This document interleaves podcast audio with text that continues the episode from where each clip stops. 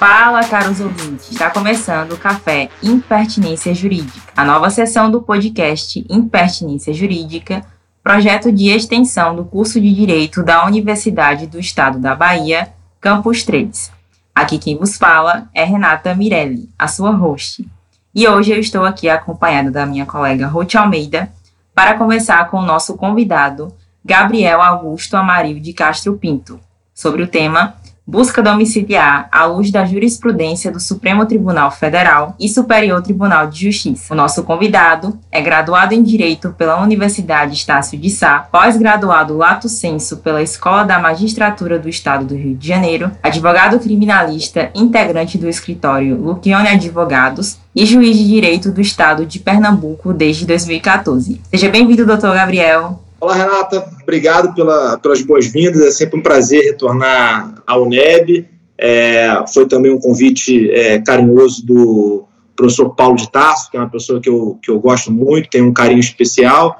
E vamos lá, vamos bater um papo, vamos discutir aí sobre, sobre busca domiciliar à luz da jurisprudência do Superior Tribunal de Justiça e Supremo Tribunal Federal. Estou à disposição. Bom, para a gente iniciar o nosso café, é, a minha primeira pergunta é: nas hipóteses de flagrante de delito, qual a premissa que autoriza a entrada domiciliar sem mandado judicial? Bom, é, Renata, é, antes de adentrar no tema propriamente dito, é preciso situar né, onde é que nós estamos. E a busca domiciliar, ela diz respeito à garantia, é, toca diretamente a garantia da inviolabilidade domiciliar, que está prevista é, não só em tratados internacionais, especialmente o Pacto de São José da Costa Rica, como também no nosso texto constitucional, lá no artigo 5 E uma das exceções é, constitucionais à inviolabilidade do domicílio é a hipótese de flagrante delito. É, especialmente no que é o caso mais comum do nosso dia a dia, é, é, busca domiciliar nos casos de tráfico de drogas. O tráfico de drogas, como a gente sabe, é um crime permanente, né? aquele cuja lesão ao bem jurídico se protrai no tempo. Então,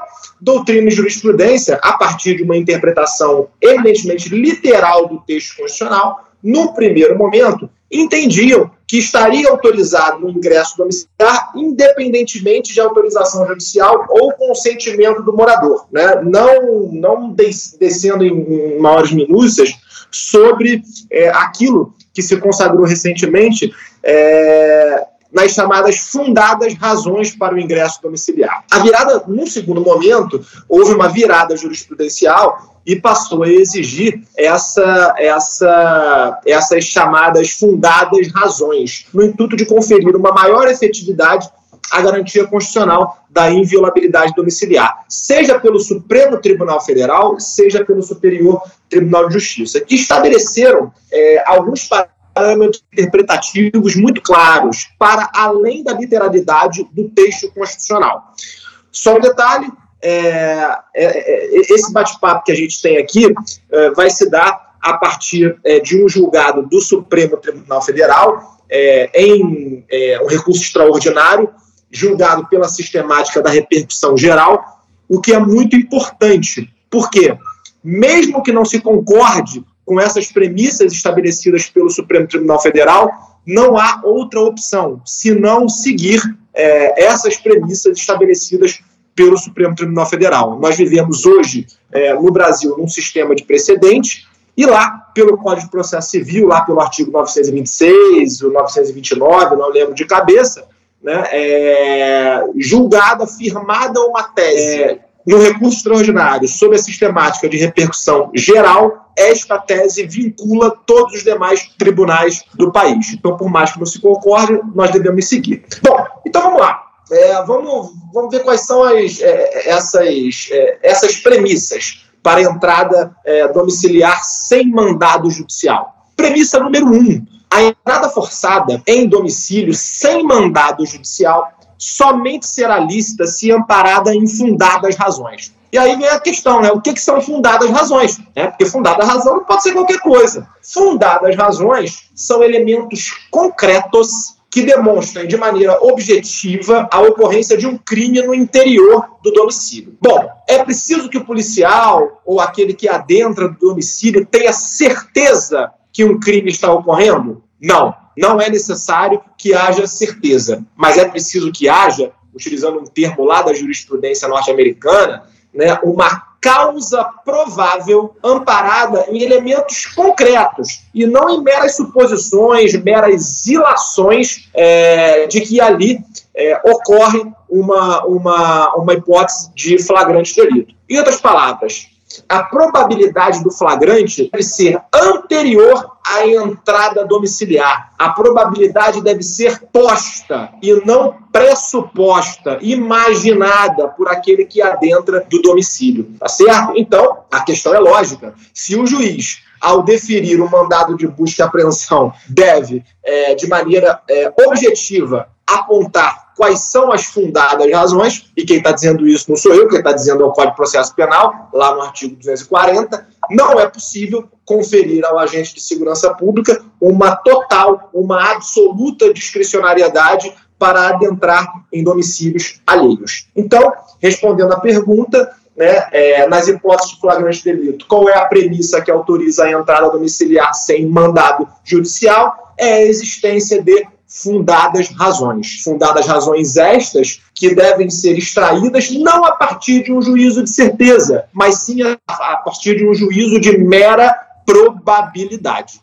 Eu me chamo Ruth Almeida. Muito obrigada por estar participando com a gente, doutor Gabriel. E eu dou início à minha participação no café de hoje com a seguinte pergunta: Como aferir a chamada fundadas razões? Oi, Ruth, tudo bem? É um prazer é, estar aqui com você, um prazer te conhecer. E vamos lá. É, como aferir as fundadas razões? Essas fundadas razões, elas serão aferidas casuisticamente, a partir do caso concreto. E aí é interessante é, é, a análise de alguns precedentes, né, seja do Supremo Tribunal Federal, seja do Superior Tribunal de Justiça, para que nós saibamos, nós já sabemos que fundadas razões devem ser extraídas a partir de elementos concretos, né, que demonstrem de maneira objetiva que no interior da residência é, se dá uma hipótese de flagrante delito. Tá, mas é, que elementos objetivos concretos são esses que autorizam aquele que ingressa no domicílio sem mandado judicial a concluir que ali é, se passa uma situação, uma hipótese de flagrante delito? Bom, alguns exemplos. Vamos supor, a autoridade policial é, é passa é, próximo a uma residência e escuta gritos de socorro vindos é, de dentro da residência, né? ou é, sinais característicos de uma briga no interior de uma residência. Né? É razoável supor que ali é, esteja ocorrendo uma hipótese de flagrante delito? Ou que pelo menos alguém necessite de socorro naquele momento, que é também uma outra exceção constitucional? Parece que sim. Um exemplo, outro exemplo, suponha que já exista uma prévia investigação né, e a partir dessa, dessa investigação prévia sejam coletados uma série de elementos que demonstrem que naquele momento é, se dá uma hipótese de flagrante delito, que naquele momento é, é, existe aí uma, uma, uma, o armazenamento, por exemplo, de drogas. Você tem uma interceptação em curso, né? E durante a interceptação telefônica, né, a autoridade policial é, é, capta um diálogo onde o sujeito confessa: olha, chegou a carga de droga aqui. Não precisa buscar o mandado, você já tem uma, uma causa provável de que ali se dá uma hipótese de flagrante delito. Né? Um, um, outro exemplo, né, e esse aí é muito, muito comum na nossa, na nossa, no nosso dia a dia forense, né, monitoramentos, campanas que indiquem uma movimentação característica, típica de tráfico ilícito de drogas, quer dizer, um entra e sai é, de diversas pessoas entrando e saindo rapidamente da, da, da residência, pegando alguma coisa é, é que, que nos consegue visualizar muito bem, um papelotezinho pequeno de uma janela, de uma fechadura, etc. É razoável supor que ali seja aí uma boca de fogo? A depender das circunstâncias do caso concreto, é sim, é razoável. Agora, o que, que não pode ser invocado como fundadas razões? Né? É, os precedentes também nos dão é, um norte. Todos aqueles elementos que não têm força probatória em juízo, automaticamente também são imprestáveis para caracterizar uma justa causa, uma causa provável para o ingresso domiciliar. Querem ver um exemplo? Típico, prova ilícita. Você obteve uma informação de que no interior de uma residência existe um armazenamento de, de drogas mediante tortura, essa prova é ilícita. Não adianta. Né? Uma segunda situação que seja que é emprestável também, e isso aí é muito comum no dia a dia forense, né? É, informações de inteligência policial, denúncias anônimas, afirmações de informante. Mas quem é teu informante? Não posso dizer. Informante, veja, denúncias anônimas não se prestam, não tem força probatória em juízo. Afinal de contas, a própria Constituição vê do anonimato. Não seria fácil, né? Qualquer um adentraria na residência alheia ao argumento de que é, é, se deu a partir de uma denúncia anônima, de uma fonte de inteligência policial. Né? Um exemplo: é, policiais é extraído da jurisprudência do Superior é, é, Tribunal de Justiça. Isso se deu recentemente, agora em, 2023. Né? Os policiais receberam uma denúncia anônima que, num determinado local, é, funcionava uma boca de fumo. Foram até a residência, que era indicada pela denúncia anônima. Né? É possível fazer isso? É possível. Não se pode, a partir de denúncia anônima, decretar prisões, instaurar inquérito policial, mas a denúncia anônima pode funcionar como um starter investigatório. Então, é, a autoridade policial foi lá para fazer uma série de diligências ali naquele local apontado como uma boca de fumo. E lá chegando, se depararam com o réu, que ao avistar a viatura policial, adentrou no interior da residência. Então, os policiais entenderam que isso é, é, caracterizava uma justa causa e adentraram lá e efetuaram a apreensão de, de substancial quantidade de drogas. Essa busca domiciliar foi válida? Não não, porque ela está fundada, na essência, substancialmente, numa denúncia anônima. Não há nenhum elemento concreto aí, a não ser a denúncia anônima, né, que fizesse os policiais suporem que ali se dava uma, uma hipótese de flagrante delito. Uma outra situação imprestável, né, que a jurisprudência também é, é, já vem afastando, é. conhecido traficante. O sujeito já tem um histórico criminal, já tem duas, três condições. Então, a autoridade policial, ao passar, já verifica aquele indivíduo que já tem um histórico criminal e, a partir disso, resolve adentrar na sua residência. É possível? Claro que não. Né? O histórico criminal por si só não conduz à conclusão de que ali, no interior daquela casa, existe a droga, existe uma hipótese de, de flagrante delito. Do contrário, nós teríamos, de uma vez por todas, a consagração do odioso direito penal do autor. Uma outra situação, é, essa muito polêmica, a simples fuga para o interior da residência, ao avistar os policiais, caracteriza a justa causa? Não ambas as turmas do Superior Tribunal de Justiça também já entenderam que a simples fuga para o interior da residência ao avistar os policiais não caracteriza. Poder seria argumentar, olha, mas se o sujeito avistou o policial e adentrou no interior da residência, é porque ele traz consigo algum material ilícito. E aí se justificaria a perseguição para o interior da residência. Não é bem assim. É. Eu digo para vocês com tranquilidade. Né? Eu não sou traficante. Eu procuro ser um cidadão que age dentro da lei. Mas se eu estou na frente da minha residência e me deparo com uma, uma operação policial, eu não tenho nem dúvida. Eu entro para casa. Eu não fico na rua, não. Então, quer dizer, essa fuga isolada, ou seja, é, sem qualquer um, é, um, outro elemento concreto ao avistar o policial, pode se dar por diversas razões. É o medo da violência policial, e nós não podemos desconhecer. Essa é uma realidade, a violência policial, muito embora não sejam todos policiais, né, a violência policial existe. Os dados, os números estão aí para comprovar. O descumprimento de alguma medida restritiva, exemplo, o sujeito deveria estar com, em prisão domiciliar e está na rua, ao avistar os policiais, foge. Foge.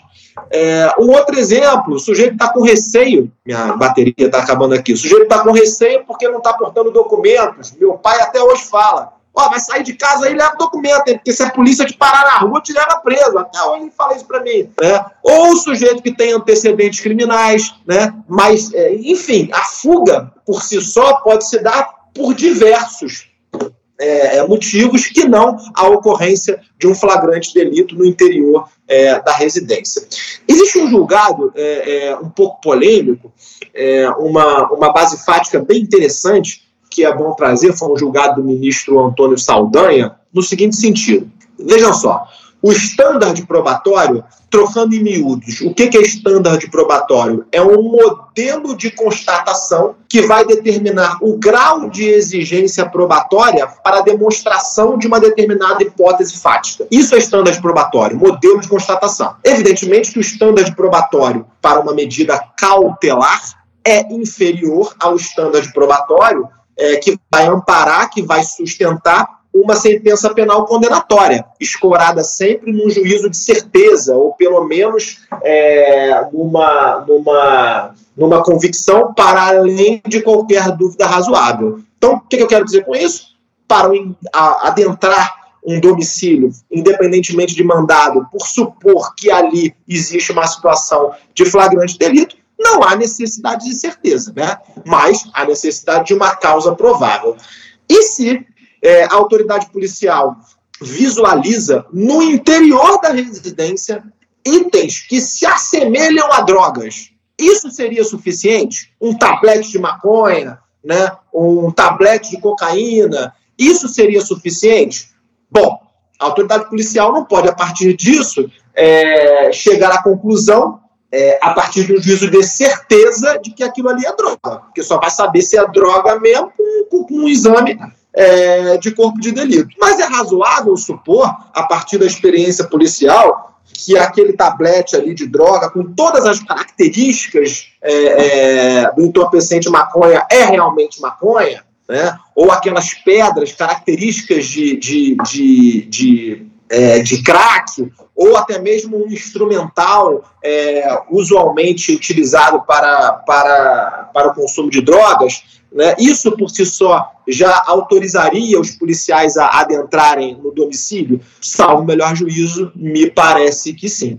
Mas o STJ, num julgado muito polêmico, repito, da lavra do ministro Antônio Saldanha, desembargador oriundo lá do Tribunal de Justiça do Rio de Janeiro, entendeu que a visualização de itens semelhantes a drogas não é fundamento para o ingresso domiciliar. Me parece que aí existe um standard probatório muito razoável, uma base empírica muito razoável que autorizaria é, é, o ingresso domiciliar.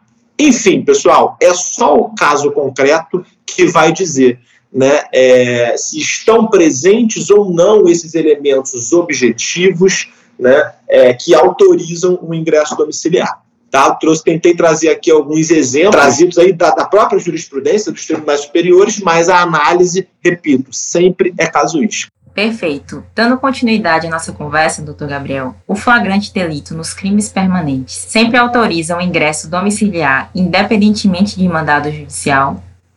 Ah, essa é uma, é uma questão muito interessante, inclusive porque, em alguma medida, né, é, existe um certo descompasso entre o que decidiu o Supremo Tribunal Federal e o que decidiu, vem decidindo o Superior Tribunal de Justiça. Vejam só, essa virada jurisprudencial que eu fiz menção, ela teve início com um julgado é, no Supremo Tribunal Federal, repito, pela sistemática da repercussão geral, da lavra do ministro Gilmar Mendes, isso no Supremo Tribunal Federal. Em seguida, né, seguindo essa mesma orientação do Supremo Tribunal Federal, o Superior Tribunal de Justiça também passou a exigir as chamadas fundadas razões, a chamada causa provável para o ingresso domiciliar sem mandado. E isso começou com o julgado da lavra do ministro Rogério Schietti. Agora vejam que interessante. A jurisprudência é, é, norte-americana ela entende que somente haverá urgência apta a dispensar um mandado judicial se estiverem presentes aquilo que vem sendo denominado de circunstâncias exigentes. Pô, mas o que, que é isso, Gabriel? Circunstâncias exigentes. Circunstâncias exigências, é, circunstâncias exigentes são situações em que fique demonstradas que o tempo necessário para a obtenção de um mandado judicial irá comprometer não apenas a prisão do suspeito, mas também a própria apreensão do corpo de delito. Ah, como é que eu vou saber isso? Análise do caso concreto. É a análise do caso concreto que vai te dizer se há tempo é, é, para isso ou não. Gabriel, mas tem fundamento legal? Um fundamento legal disso? Expresso não. Mas essa ideia você consegue extrair da própria lei de drogas, por exemplo. Porque lá, pelo artigo 53 da Lei 11.343, um dos, dos, mecanismos de obtenção de prova é o chamado flagrante diferido, flagrante retardado, flagrante protelado. O que, que, é isso? É, a autoridade policial deixa de efetuar uma prisão em flagrante, ou seja, está ocorrendo uma situação de flagrante delito, mas a autoridade policial deixa de efetuar essa prisão por entender que esta deve ser realizada no momento mais conveniente, mais oportuno do ponto de vista da investigação criminal. Né? Ora, se a própria lei estabelece essa possibilidade, é porque ela está sugerindo o quê? Uma situação que, em princípio, não reflete um perigo, de, um perigo concreto ou um dano iminente a justificar uma ação imediata, independentemente da, da, do, do mandato judicial. Existe até parcela da doutrina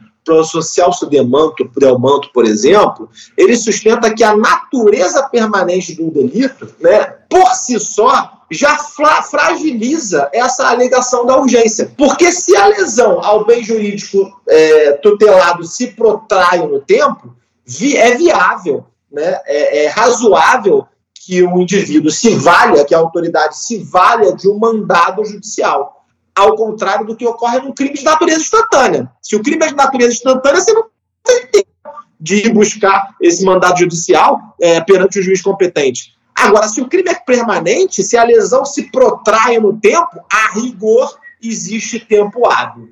Eu tenho alguma dúvida né, sobre, sobre esse entendimento. Né? Entendimento esse né, que nesses julgados do ministro Rogério Schietti, o ministro expressamente diz isso. Né? É, ele sustenta que o flagrante de delito, delito nos crimes permanentes não necessariamente caracteriza uma hipótese de urgência apta a justificar o ingresso domiciliar sem mandado judicial. Isso está textualmente é, nos votos do ministro. Né? O ministro exige essas circunstâncias exigentes. Né? Não com esse, com esse termo, né? mas a ideia é, é essa. Eu tenho dúvidas é, sobre, sobre essa ponderação por parte da jurisprudência, no sentido de que a natureza permanente do delito já fragilizaria essa alegação de urgência. Eu tenho alguma dúvida sobre isso. E me pareceu muito interessante uma ponderação feita pelo ministro Gilmar Mendes nesse julgado, nesse recurso extraordinário pela sistemática da repercussão geral. O que, que o ministro Gilmar Mendes, qual é a ponderação que o ministro Gilmar Mendes fez? Me parece bem relevante, um argumento bem consistente.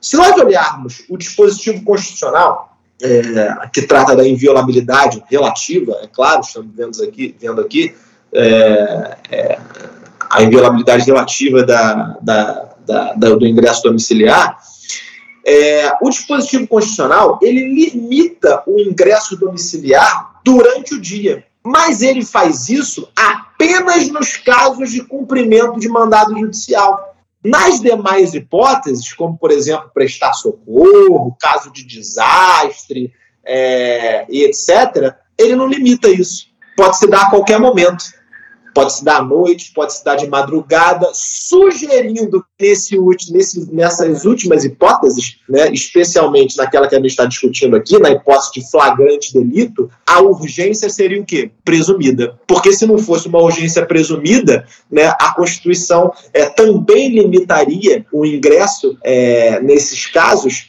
somente à luz do dia. E a Constituição não faz isso. Né? E, então, é, é, eu tenho dúvidas sobre esse, esse, essa, essa premissa que foi estabelecida em alguns julgados do Superior Tribunal de Justiça, notadamente nos julgados da lavra do ministro Rogério Schietti. Tenho alguma dúvida no acerto dessa, dessa, dessa tese, inclusive a partir do inteiro teor do voto do ministro Gilmar, que faz essas considerações que me parecem muito relevantes. Né? Por mais que a natureza seja permanente, né, se o sujeito é, consegue observar ali a, a, a, autoridade policial por perto, pode pegar uma hipótese aí de, de, de droga, joga a droga no vaso sanitário, dá descarga e acabou. Você não tem tempo né, para buscar o um mandado Né? Não necessariamente a permanência é, é, exclui a hipótese de urgência. Eu acho que é bem possível é, uma hipótese de crime permanente e que essa urgência fique caracterizada. Né? Não me parece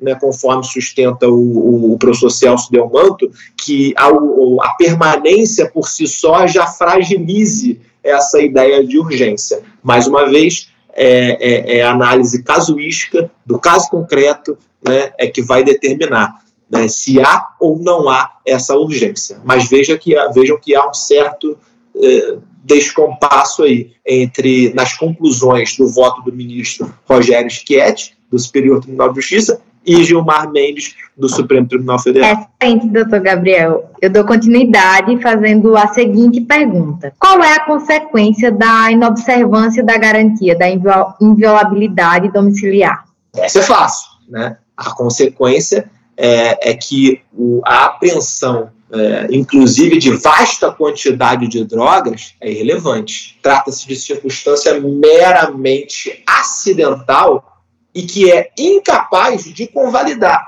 uma ação que originalmente foi ilícita. Então, se essa ação foi originalmente ilícita, tudo que se dá a partir dessa ação ilícita também o será, pelo chamado efeito expansivo, caso típico de prova ilícita por derivação. Né? Então, haveria aqui um caso de controle judicial dos atos da investigação a ser realizado a posteriori, porque o judiciário realiza o controle da investigação a priori, ou seja, antes da adoção da medida restritiva de direitos. Exemplo, quero determinar uma interceptação telefônica. Vou pedir para quem? Vou pedir para o juiz. E o juiz vai aferir se existe aí, mais uma vez, justa causa, se existe uma causa provável, se estão presentes os requisitos lá da lei é, da interceptação telefônica para definir ou não a medida. Isso é um controle o quê?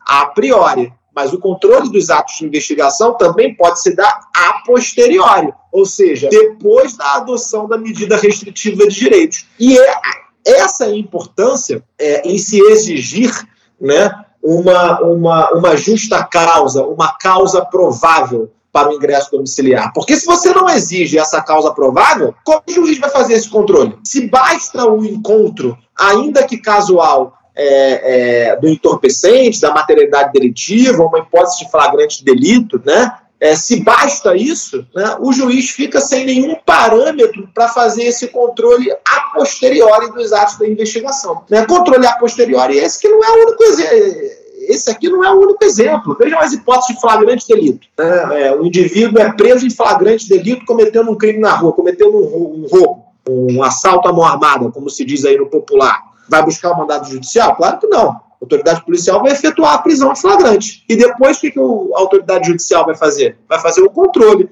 vai verificar se realmente estão presentes as hipóteses de flagrante delito, vai verificar se foram observadas as formalidades para a lavratura do auto de, prazo, de, de, de prisão em flagrante. Né? É um outro exemplo de controle a posteriori, tal como esse. Né? É, em apertada síntese, pessoal, é, essa nova interpretação né, que, que os tribunais, é, que o Supremo Tribunal Federal e o Superior Tribunal de Justiça é, é, estabeleceram né, na, é, nesses julgados, né, visa garantir todos os envolvidos numa busca domiciliar. Ah, não, mas é porque isso aí é para defender bandido, nada disso. Você está defendendo o cidadão. O cidadão que vai ter a certeza de que o seu domicílio não será violado sem justa causa. Ah, mas e o policial? Agora é tudo a favor do bandido, ninguém olha para o policial. Não, negativo. Negativo. Essa interpretação também vai favorecer o policial, que vai deixar de assumir o risco de responder pelo crime de invasão de domicílio, caso a diligência se é, resulte infrutífera. Porque se o policial ele, a partir de fundadas razões, a partir de uma causa provável, dentro de um domicílio, né, e não acha droga, o que, que você vai ter ali? Bom, um estrito cumprimento do dever legal putativo. Olha aqui, ó, eu tinha esse, é, esse conjunto indiciário, esse, esse lastro informativo que me faziam concluir que aqui é, se passava uma hipótese de flagrante delito e que não havia tempo para buscar o mandado judicial. Agora, se você não exige nada e o policial entra e não acha nada, aí não tem a menor dúvida, meu amigo. Ele vai ter que responder por um crime aí de abuso de autoridade. Certo?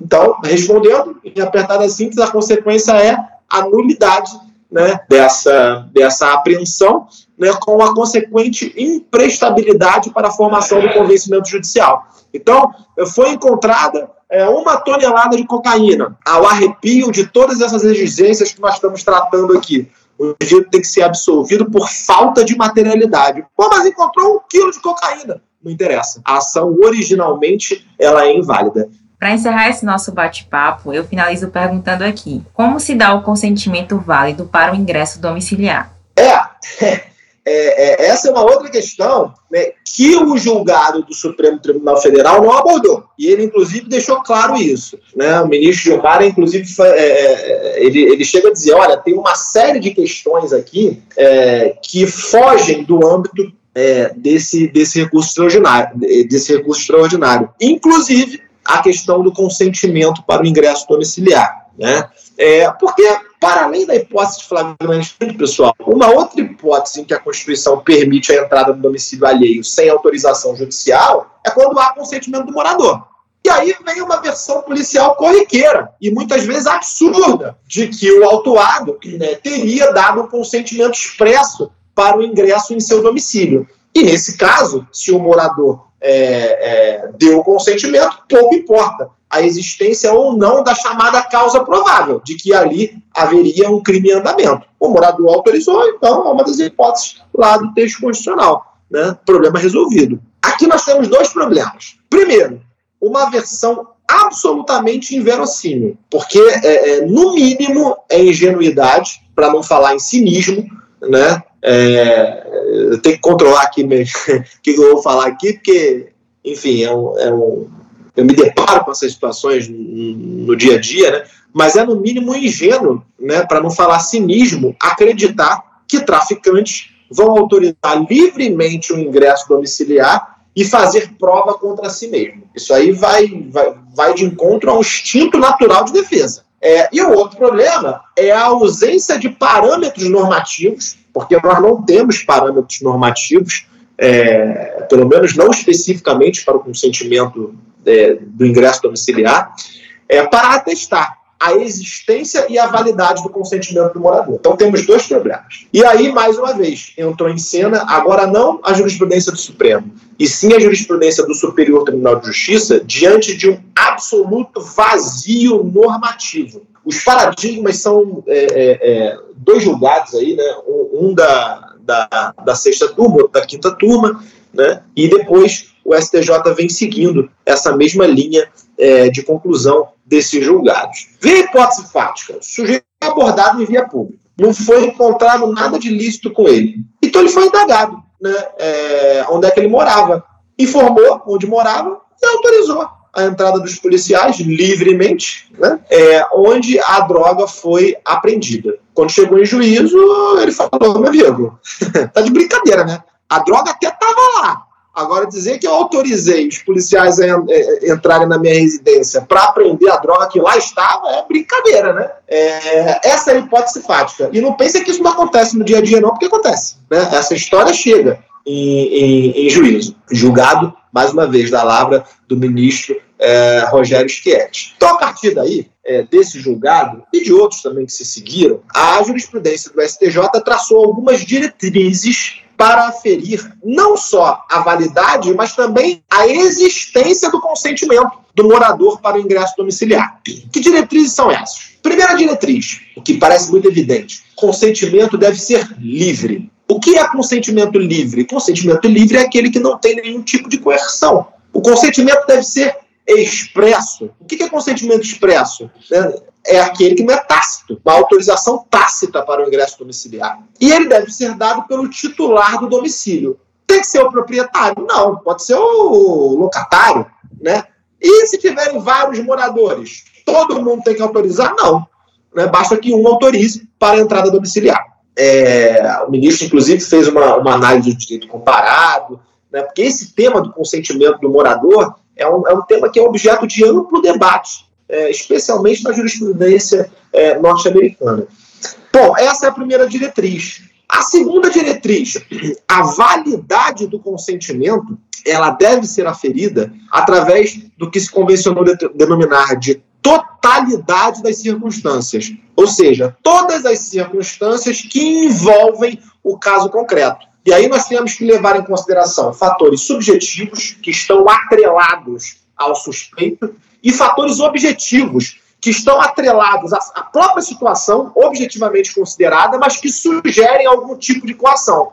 Gabriel, dá um exemplo de fatores subjetivos. Do, o sujeito é perturbado mentalmente. Será que esse sujeito tem capacidade né, de, de, de, de, dispensar um consentimento livre, válido, para o ingresso domiciliar? É claro que não. O está bêbado, embriaguez, tem condições? Claro que não. Uma especial vulnerabilidade, isso é muito comum, até mesmo pelo nosso labeling approach, né, pela nossa teoria de etiquetamento, né, existe o público-alvo né, da justiça criminal. Né, e muitas vezes esse público-alvo ele sofre com uma especial vulnerabilidade decorrente de quê? De falta de instrução, de falta de estudo, falta de preparo. Então, será que esse indivíduo tem condições de saber que negar o consentimento para o ingresso domiciliar é um direito que lhe assiste? Então, essa especial vulnerabilidade, devido à falta de estudo, é um fator subjetivo que deve ser considerado. Às vezes, esse consentimento foi dado, mas não é válido. E fatores objetivos? Sujeito é abordado na rua por uma equipe do BEP, que andam de 8 em 8. Os caras tudo 2 metros de altura, forte pra caramba, fuzil, pistola. Será que isso é capaz de influenciar né, na voluntariedade do consentimento? É óbvio. Né? Sujeito cercado por policiais. A atitude dos policiais, como é que o policial se apresentou, a depender da forma como o policial se apresenta, isso vai, vai o consentimento. Não tem a menor dúvida. É, a exigência da busca, e aí vem a questão da boa-fé. O policial chega, isso é exemplo da jurisprudência norte-americana. Ó, oh, meu amigo, eu já tenho um mandado. Se você não me der o consentimento, eu já tenho um mandado aqui. Ah, então tá bom, já tenho um mandado, pode entrar. Né? Vou fazer o quê? Quando na verdade não tem mandado nenhum. Ameaça, policial que ameaça, enfim. É, o horário da diligência. Será que um indivíduo cercado de policiais, de madrugada, na porta de sua casa, tem condições de, de, de, de dispensar um consentimento válido da mesma forma que o indivíduo, à luz do dia, né, local é, cercado por populares, teria? Claro que não. Enfim, é, mas, Gabriel, em algum lugar da lei a gente pode extrair essa conclusão? Olha, não especificamente para o consentimento, é, é, é para o ingresso domiciliar, mas o Código Civil quando ele regulamenta lá a coação, que é um dos vícios do negócio jurídico, né? A coação, né? Lição lá de, de, de Direito Civil 1, né? Acho que é Direito Civil 1, né? A gente aprende no início da faculdade, né? Já tem tempo que eu estou ficando velho. Mas lá diz que o juiz, é, ao apreciar a coação, deverá levar em conta o quê? Sexo, idade, condição, saúde, temperamento do paciente, tudo isso é, é, é, deve ser levado em consideração a fim de influir né, na conclusão de que aquela coação é grave ou não é grave, ocorreu ou não ocorreu. Ora, se no direito civil, que nós estamos lidando é, com, com, com, com, com direitos patrimoniais disponíveis, é, normalmente numa relação equilibrada. Circunstâncias fáticas podem influir na liberdade de consentir, que dirá no direito penal, que nós estamos tratando de direitos indisponíveis, uma relação que é naturalmente desigual. A relação entre investigado e persecução é naturalmente desigual. Né? É, Gabriel, me dá um exemplo que o STJ, por exemplo, é, é, entendeu que o consentimento não era válido. Vê, só, vê a história. Os policiais receberam informações que o indivíduo estaria armado numa determinada localidade. Foram até a essa localidade, é, avistaram o indivíduo com características semelhantes e por isso abordaram esse indivíduo. E de fato encontraram com ele é, uma arma de fogo. A partir daí, diante, já conhecendo esse indivíduo, diante de um histórico de tráfico de drogas, obtiveram entre aspas, né, a autorização do suspeito e fizeram uma busca domiciliar e lá encontraram drogas. Quando chegou no juízo, né, o indivíduo falou, tá de brincadeira, né, que eu dei meu consentimento, né, para os policiais entrarem na minha casa, né, a droga lá estava, mas é óbvio que eu não dei esse consentimento. E aí, isso chegou até o ministro Rogério Schietti, que entendeu que além de não haver justa causa para o ingresso domiciliar, porque nós já vimos que denúncia anônima e que antecedentes criminais por si só são insuficientes, nós vimos agora há pouco, o ministro entendeu que é evidente o constrangimento circunstancial. O sujeito já estava preso em flagrante, naquele momento ali na rua, cercado por policiais, armados, sozinho, sem a oportunidade de assistência de, uma, de um defensor técnico. Será que ele tem condições de dispensar o consentimento válido? Ainda que ele tenha consentido, esse consentimento, evidentemente, é, não, não, não, não, não seria válido. Né? Então, tá aí um exemplo de, de análise da totalidade das circunstâncias.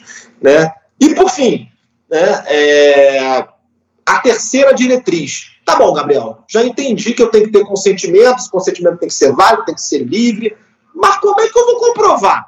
Como é que eu vou documentar esse consentimento? Bom, a autoridade então tem que se cercar de uma série de providências, de uma série de, é. de cautelas, né, para que esse consentimento válido seja demonstrado em juízo. Por exemplo, uma autorização assinada pelo morador. Isso, inclusive, foi ventilado a título de obter dictum, naquele. Obter dictum é uma consideração de passagem, é, lá pelo ministro Ricardo Lewandowski, naquele julgado lá do recurso extraordinário do Supremo. O que, que o ministro falou? Olha, se para eu gemar uma pessoa eu tenho que indicar por escrito né, as razões que, que, que, me levaram a, a utilizar a algema, é isso que diz lá a súmula vinculante número 11, com muito maior razão, né, eu devo exigir alguma documentação, alguma demonstração para o ingresso domiciliar. É claro, evidente que essa autorização tem que ser dada quando? Antes ou depois do ingresso domiciliar? Antes. Né? E deverá indicar também testemunhas, não só do consentimento, mas como da liberdade, né? de que esse consentimento foi é, dispensado livremente. Isso, inclusive, é uma providência determinada por lei ao tratar do cumprimento do mandado de prisão. Sou eu que estou falando é o artigo 245 do Código de Processo Penal, que é possível ser aplicado aqui ah, por analogia. Agora, cuidado, como sempre, análise da totalidade das circunstâncias, porque de nada vale uma declaração de consentimento assinada se as circunstâncias indicarem que foi obtida de forma coercitiva, ou se houver dúvidas sobre a voluntariedade aí do, do desse consentimento. É a mesma coisa de, de dizer, ah, não, ele me dispensou o consentimento oralmente. Sim, da mesma forma que ele pode ter sido coagido a dispensar oralmente, ele pode ser coagido para é, dar o consentimento por escrito. Uma outra providência, e essa é fácil, pessoal, uma diligência integralmente registrada em áudio e vídeo. Hoje em dia todo mundo tem celular policial, qualquer policial na rua tem, qualquer todo mundo tem celular com que grava. A gente mesmo está fazendo esse nosso encontro aqui através do celular. Né? Essa providência é de fundamental importância, principalmente naquelas situações que, por algum motivo, não seja possível né, colher uma declaração assinada. Algumas polícias é, militares já estão, inclusive, equipando os seus policiais com câmeras de áudio e vídeo que são acopladas né, no, no, uniforme, no capacete, no, na, nas viaturas. Eu fui no Rio de Janeiro agora no final do ano passado, todo policial militar já tem uma câmerazinha aqui no, no colete. E isso protege não só o cidadão, mas vai proteger também, mais uma vez, um policial que também sofre de acusações infundadas de, de violência policial. Nós, nós, não podemos também ser ingênuos. Né? É, por fim, a quarta diretriz. E se é, é, a autoridade não se cercou dessas cautelas, não adotou essas providências, e existe uma dúvida relevante sobre a existência e sobre a validade do consentimento. Bom, é uma dúvida que, é, principalmente diante das máximas da experiência, nós não podemos é, desconsiderar aquilo que acontece diuturnamente na realidade brasileira.